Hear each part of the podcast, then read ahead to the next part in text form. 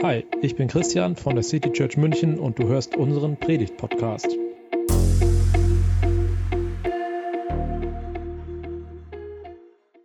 Ja, letzte Woche haben wir hier vor Ort, hier im Haus des Stiftens, so richtig schön Ostern gefeiert. Mit einem echt mega guten Osterbrunch. Also, wenn ihr nicht da wart, dann habt ihr echt einiges verpasst. Aber wir lassen Ostern noch nicht ganz hinter uns, denn die orthodoxen Christen, sie feiern heute Ostern. Und der Text, den ich heute mit euch anschauen möchte, der gehört für mich auch irgendwie in diesen Osterkontext hinein, auch wenn er in der Bibel schon viel früher kommt. Es ist ein Ausschnitt aus Johannes 3. Ich glaube, Johannes 3, 16, der dürfte den meisten bekannt sein. Das ist vielleicht einer der bekanntesten Verse der Bibel. So sehr hat Gott die Welt geliebt, dass er seinen eingeborenen Sohn gab, auf dass alle, die an ihn glauben, nicht verloren werden, sondern das ewige Leben haben. Manchmal haben aber solche zentralen, solche prominenten Verse einen Nachteil. Und zwar den, dass alles, was nach ihnen kommt, verblasst. Und deshalb möchte ich mit euch ganz besonders auf die Verse danach schauen, nach diesem Johannes 3,16. Manchmal geht es einem ja so, dass man Bibelstellen auch immer wieder liest, aber einem doch manche Dinge gar nicht auffallen. Und mir war früher gar nicht aufgefallen, dass in dem Text, den wir gleich lesen werden, ganz viel vom Licht gesprochen wird. Und ich glaube, es gibt ziemlich viele Assoziationen, die wir mit Licht haben. Und es gibt eine, die mir tatsächlich nicht in den Sinn gekommen ist. Aber bevor wir dazu kommen, möchte ich gerne mal mit euch sammeln, was euch so zum Licht einfällt. So alle, die jetzt gerade ihr Handy nicht bei sich haben, dürfen rennen. Ihr könnt einfach diesen äh, QR-Code einscannen oder auf menti.com gehen und dann, ähm, ja, macht mein Handy es mit, auf menti.com gehen und dann selber äh, den, den Code eingeben.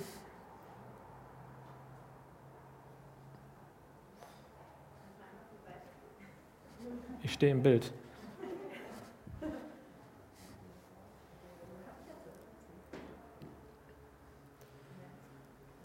So, und wenn ihr da drauf seid, dann steht da die Frage, was verbindest du mit Licht? Und du kannst da was eintippen, Stichworte ähm, und auf Absenden klicken und das kannst du auch immer wieder machen äh, und so mehrere Sachen eingeben. Und wir wollen dann mal gucken, was da so für Gedanken bei rauskommen, was für, was für Ideen, was für Assoziationen. Ja, Wärme und Sonne ganz äh, prominent in der Mitte. Schönheit sehen können, Behaglichkeit, Fröhlichkeit, Zukunft, Frieden. Aber auch das Motten reinfliegen, dass es blenden kann, dass es auch Licht auch Schatten wirft. Ja, vielen Dank erstmal. Ihr könnt auch, wenn ihr wollt, einfach noch mehr da drauf und äh, ich werde das hinterher ähm, in Instagram und auch auf die Website packen. Dann könnt ihr mal gucken, was da so für, für Sachen noch dabei waren. Aber lasst uns mal in den Text einsteigen und dafür müssen wir nochmal zurückswitchen in die andere Präsentation. Lasst uns in den Text einsteigen, wie es denn nach diesem berühmten 16. Vers im dritten Kapitel des Johannesevangeliums weitergeht.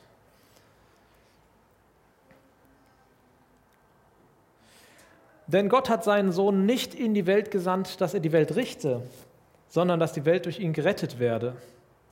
Wer an ihn glaubt, der wird nicht gerichtet. Wer aber nicht glaubt, der ist schon gerichtet, denn er glaubt nicht an den Namen des eingeborenen Sohnes Gottes. Das ist aber das Gericht, dass das Licht in die Welt gekommen ist und die Menschen liebten die Finsternis mehr als das Licht, denn ihre Werke waren böse. Wer Böses tut, der hasst das Licht und kommt nicht zum Licht, damit seine Werke nicht aufgedeckt werden. Wer aber die Wahrheit tut, der kommt zu dem Licht, damit offenbar wird, dass seine Werke in Gott getan sind. So, jetzt können alle schreien nach Hause rennen. Es geht ums Gericht. Aber ich finde es spannend. Ich habe tatsächlich das Licht vorher nie in Zusammenhang mit Gericht gesehen. Zumindest ist mir das nie so deutlich bewusst geworden, wie es hier beschrieben wird. Also möchte ich fragen, wie ist das denn hier zu verstehen? Und dafür fangen wir vorne an. Denn Gott hat seinen Sohn nicht in die Welt gesandt, dass er die Welt richte, sondern dass die Welt durch ihn gerettet werde. Hat die Welt das denn nötig? Hat die Welt Rettung nötig? Also irgendwie ist mir das gerade aktuell mehr präsent als, als ich glaube zuvor in meinem Leben. Wir, wenn wir sehen, was gerade in der Ukraine passiert, aber auch darüber hinaus, wenn wir hören, wie viele Menschen noch immer im Mittelmeer ertrinken bei dem Versuch, ins sichere Europa zu kommen, oder die hier fast unbeachtete humanitäre Katastrophe im Jemen und auch in manchen anderen Ländern Afrikas oder in manchen Ländern Afrikas, da fällt es uns, glaube ich, relativ leicht, diese Frage mit Ja zu beantworten. Die Welt hat Rettung nötig. Aber die Welt ist hier nicht nur abstrakt gemeint. Es steht nicht nur die Welt für das große Ganze, für irgendwie alles um uns herum, sondern ganz besonders auch individuell für mich und für dich. Aber haben auch wir selbst, haben wir individuell das nötig? Hast du es nötig? Habe ich es nötig, gerettet zu werden? Und weißt du was, es ist erstmal egal, was wir selbst denken, denn Gott ist der Meinung, dass wir es nötig haben. Und es gibt nur zwei Alternativen, gerettet werden oder gerichtet werden. In der Geschichte der Bibel hat Gott schon zuvor einmal den Punkt für gekommen gesehen, an dem er es nicht mehr ertragen konnte, wie die Menschen gelebt haben. Damals hat er sich dafür entschieden, die Welt zu richten. Er hat sozusagen die Welt resettet. Er hat sie wieder in den Ursprungszustand zurückversetzt und einen Neustart gemacht. Bis auf eine Familie hat er die Menschen vernichtet. Und das passt so gar nicht in unser Gottesbild vom lieben Gott. Aber wir können das in der Erzählung von der Sintflut lesen. Und nun also 2000 Jahre her, aber nun sah er den Zeitpunkt wieder für gekommen. Er hat aber damals nach der Sintflut gesagt, so etwas will ich nie wieder tun. Und daran hat er sich gehalten. Also musste ein anderer Plan her. Und er hat einen Weg gefunden, wie er noch einmal und endgültig auch auf das Versagen der Menschen gerecht zu leben und Nächstenliebe zu üben, wie er darauf reagieren konnte. Wer an ihn glaubt, der wird nicht gerichtet. Wer aber nicht glaubt, der ist schon gerichtet, denn er glaubt nicht an den Namen des eingeborenen Sohnes Gottes. Okay, krass, wenn du glaubst, wirst du nicht gerichtet und wenn nicht, tja, dann ist es schon passiert, steht hier. Aber was meint das eigentlich? Und ich finde, jetzt wird es interessant. Das ist aber das Gericht, dass das Licht in die Welt gekommen ist. Und die Menschen lebten, liebten die Finsternis mehr als das Licht, denn ihre Werke waren böse. Also hier steht, dass er zwar doch wieder eine Form von Gericht gewählt hat, aber dieses Gericht ist etwas ganz Außergewöhnliches. Das Gericht ist, dass das Licht in die Welt gekommen ist. Ganz anders, als man doch eigentlich Gericht erwartet, oder? Ich weiß nicht, ob du bei Gericht erwartet, dass es, erwartest, dass es einfach hell wird. Das Gericht in Form des Lichts. Und dann steht ja eigentlich auch, dass das Gericht selbst gar kein Urteil über die Menschen spricht, sondern in dem Gericht wird unser Leben beleuchtet. Es wird deutlich, was uns wichtig ist und es wird deutlich, wie wir leben. Es wird sichtbar. Und was wir dann sehen, wenn, wir, wenn das Licht auch mal tatsächlich unsere dunkelsten Ecken erreicht, ich glaube, das ist nicht immer angenehm. Also zumindest geht es mir so. Und es gibt jetzt zwei Arten, damit umzugehen. Was machen also diese Menschen, die hier beschrieben werden, die die Finsternis mehr lieben, wie es hier steht? Wer Böses tut, der hasst das Licht und kommt nicht zu dem Licht, damit seine Werke nicht aufgedeckt werden. Also, sie versuchen alles, was man dann sehen kann, noch weiter in die Dunkelheit zu schieben. Sie mögen es nicht, wenn ihr Leben beleuchtet wird. Sie schieben es immer weiter weg ins Verborgene. Und ich bin überzeugt, dass uns das oft auch leichter fällt, als es zu ertragen, was wir da sehen. Einfach nochmal weiter wegschieben. Also mir geht es zumindest so. Aber ist mir damit wirklich geholfen? Ist uns damit wirklich geholfen? Ich glaube, genau das wird hier kritisiert. Genau das ist es, was Gott nicht möchte. Ihm ist klar, dass es da in unserem Leben dunkle Ecken gibt. Dass es Dinge gibt, von denen wir am liebsten möchten, dass sie niemals, niemals jemand zu, Besicht, zu Gesicht bekommt. Hier steht, wer Böses tut. Und ja, ich glaube, das kommt tatsächlich vor, dass, dass auch wir manchmal Böses tun. Dass wir tun auch dass wir auch bewusst uns nicht immer für das Gute entscheiden.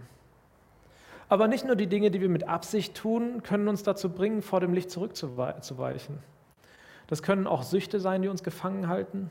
Das kann Spielsucht sein, Medikamentensucht, ohne die wir nicht mehr können, Alkohol, Pornografie. Das kann sein, dass wir versuchen, uns die Anerkennung von anderen Menschen durch irgendwelchen Unsinn versuchen zu verdienen. Das kann unsere Unehrlichkeit sein. Das kann Lieblosigkeit sein. Das kann sein, dass wir geizig sind oder dass wir komplett verprassen, dass wir neiden oder dass wir hassen. Und das sind Dinge, die wir oft durch Rechtfertigungen, durch vielleicht auch unwahre Entschuldigungen oder durch Ableugnungen versuchen zu verstecken. Aber wir verstecken nicht nur Böses, was wir tun, sondern auch, wenn wir an dem einen oder anderen Punkt scheitern und versagen. Und wenn wir dann auf den nächsten Vers schauen, auf Vers 21, dann wird deutlich, es gibt einen Weg, wie wir damit richtig umgehen können. Wer aber die Wahrheit tut, der kommt zu dem Licht, damit offenbar wird, dass seine Werke in Gott getan sind. Die eine Möglichkeit ist zu versuchen, im Dunkeln zu bleiben. Aber das nimmt einen gefangen. Und wenn ich immer mehr versuche zu verbergen, zu verstecken, dann zerreißt mich das irgendwann. Und ich glaube, das ist eine unweigerliche Konsequenz. In unserem Text steht nicht, dass man verurteilt wird, wenn man versucht, dem Licht Jesu immer auszuweichen. Da steht, dass man bereits gerichtet ist. Es ist eine Konsequenz. Wenn ich mich immer mehr von diesem Licht verstecke, dann bin ich gerichtet. Aber es gibt diese zweite Möglichkeit und es, hier taucht dieser eigenartige Begriff auf die Wahrheit tun. Hier ist von Menschen die Rede, die im Gegensatz zu denen, die Böses, Böses tun, die Wahrheit tun. Sind dann hier die guten Menschen gemeint? Gibt es eine Unterscheidung in böse Menschen und gute Menschen? Das könnte man fast so verstehen, als müsste man sich dann doch etwas verdienen. Für uns ist dieser Begriff Wahrheit tun, glaube ich, etwas sperrig. Wahrheit kann man erkennen, man kann etwas wissen, man kann denken, man kann verstehen. Und das ist es, was wir meistens unter Wahrheit verstehen. Wahrheit als ein denkendes Erfassen. Aber Wahrheit heißt bei Johannes hier eben mehr als nur eine Richtigkeit im Denken. Johannes meint Wahrheit im Gegensatz zu einem Leben, in dem wir versuchen, einen Schein zu wahren, aber eigentlich alles zu verdecken, was sich in unserem Leben wirklich abspielt. Wahrheit meint eigentliche und unmaskierte Wirklichkeit unseres Lebens. Wahrheit zu tun heißt dann also, diesen Schritt zu tun und zu dem Licht zu kommen. Die Flucht in die Dunkelheit aufzugeben und das Licht unser Leben bescheinen zu lassen. Und dann mit den Dingen aufzuräumen, die uns gefangen halten und die uns, ich glaube, in, der, in den allermeisten Fällen auch selber gar nicht gefallen. Der erste Schritt von Wahrheit tun ist also, jetzt kommt ein ganz christliches Wort, Buße. Das Versteck in der Dunkelheit verlassen und in die Gegenwart dieses Lichts kommen. Und dieses Licht, das ist der Sohn Gottes, das ist Jesus Christus. Und ich glaube, in dieses Licht trauen wir uns nur, in dieses Licht, das unsere Fehler aufdeckt, trauen wir uns nur, wenn wir das Licht Jesu gleichzeitig eben als ein rettendes, als ein erneuerndes Licht erkennen. Als ein Licht, das nicht einfach nur aufdeckt und uns dann mit allem alleine lässt, was wir dann erkennen und was andere dann womöglich auch noch erkennen.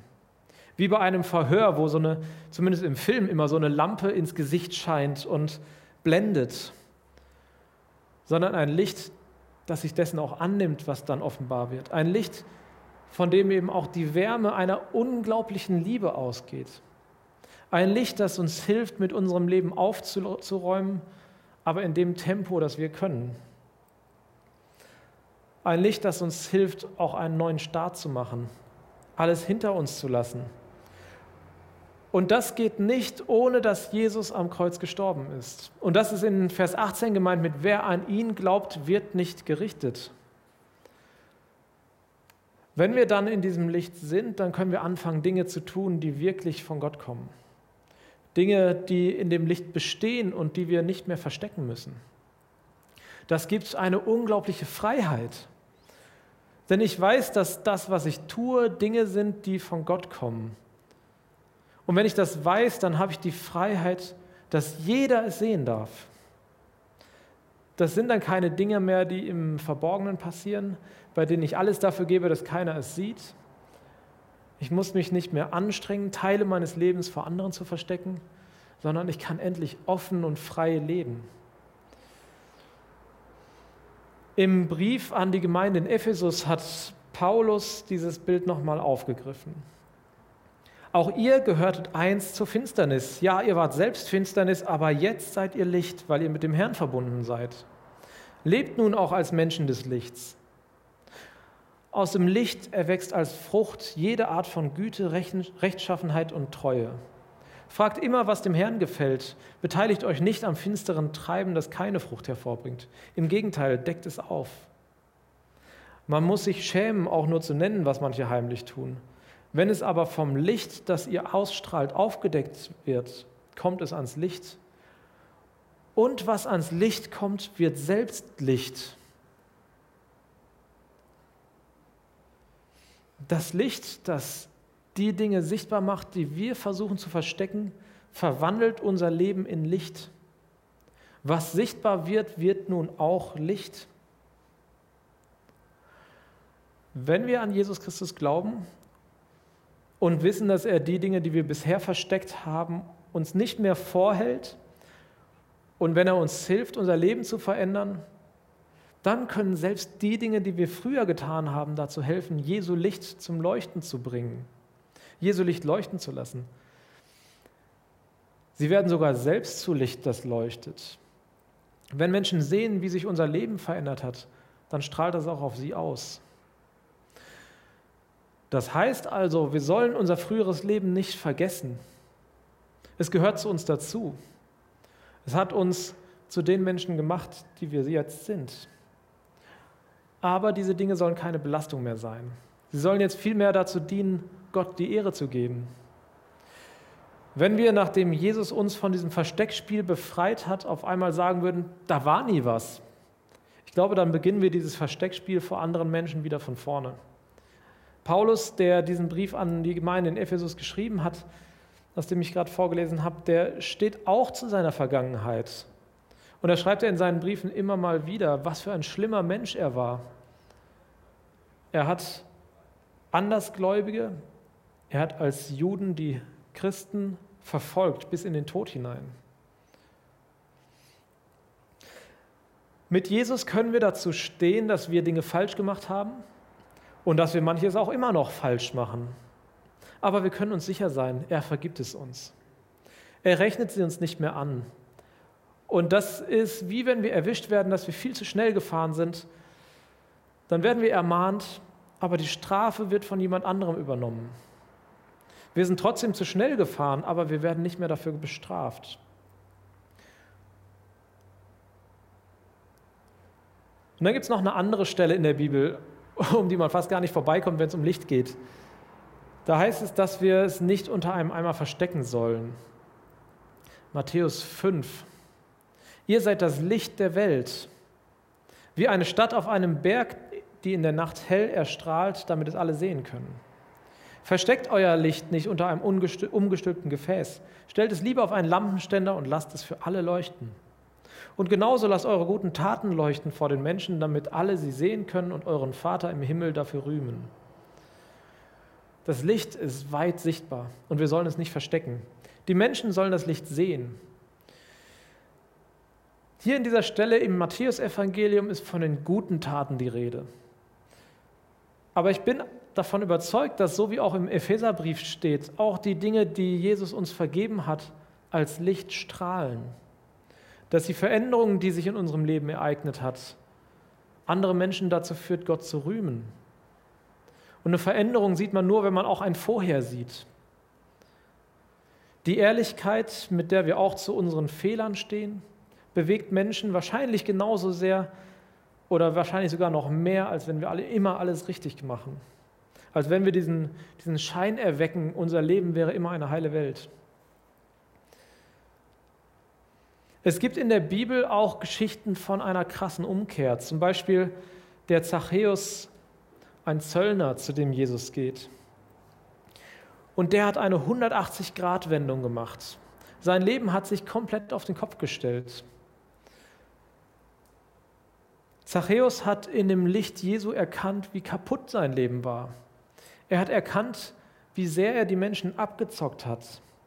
Und er hat dann nicht einfach alles vergessen, einen Schlussstrich gezogen und weitergemacht, sondern er hat mit seiner Vergangenheit aufgeräumt. Er hat seinen Reichtum dann an die Menschen verteilt. Und jeder konnte sehen, was diese Begegnung mit Jesus in ihm ausgelöst hat. Und in ihm strahlte dieses Licht Jesu. Und ich bin davon überzeugt, genauso kann es auch in uns strahlen, wenn wir unsere Geheimnisse von Jesus in Licht verwandeln lassen. Das Licht Jesu verwandelt uns selbst wieder in Lichter. Als City Church dürfen wir ein Licht hier in München sein. Ein Ort, an dem wir ehrlich sind, in dem wir uns beleuchten lassen, in dem wir das auch gemeinsam aushalten. Ein Ort, an dem wir selbst auch wieder zu einem Licht werden. Und als diese Lichter leben wir quer verteilt in der ganzen Stadt. Und da, wo jeder von uns lebt, arbeitet, Zeit verbringt, da können wir Lichter sein. Und mein Traum ist es, dass dieses Licht, dass diese Freiheit zum ehrlichen, authentischen Leben in einer Beziehung mit Gott, dass sich dieses Licht wie ein Lauffeuer ausbreitet. Dass ein Licht ein nächstes Licht entzündet und wir so ja, Teil einer Bewegung sein dürfen, die unsere Stadt, unser Land nachhaltig verändert. Ja, und so empfinde zumindest ich das Licht als Gericht irgendwie unser Bild oder mein Bild von Gericht auf den Kopf stellt. Dass es eine ganz andere, ganz andere Wendung nimmt, eine ganz andere Bedeutung. Lasst uns so ein Licht sein. Amen. Das war die Predigt aus der City Church München. Wir freuen uns, wenn du auch nächstes Mal dabei bist. Und bis dahin wünschen wir dir eine gute Woche.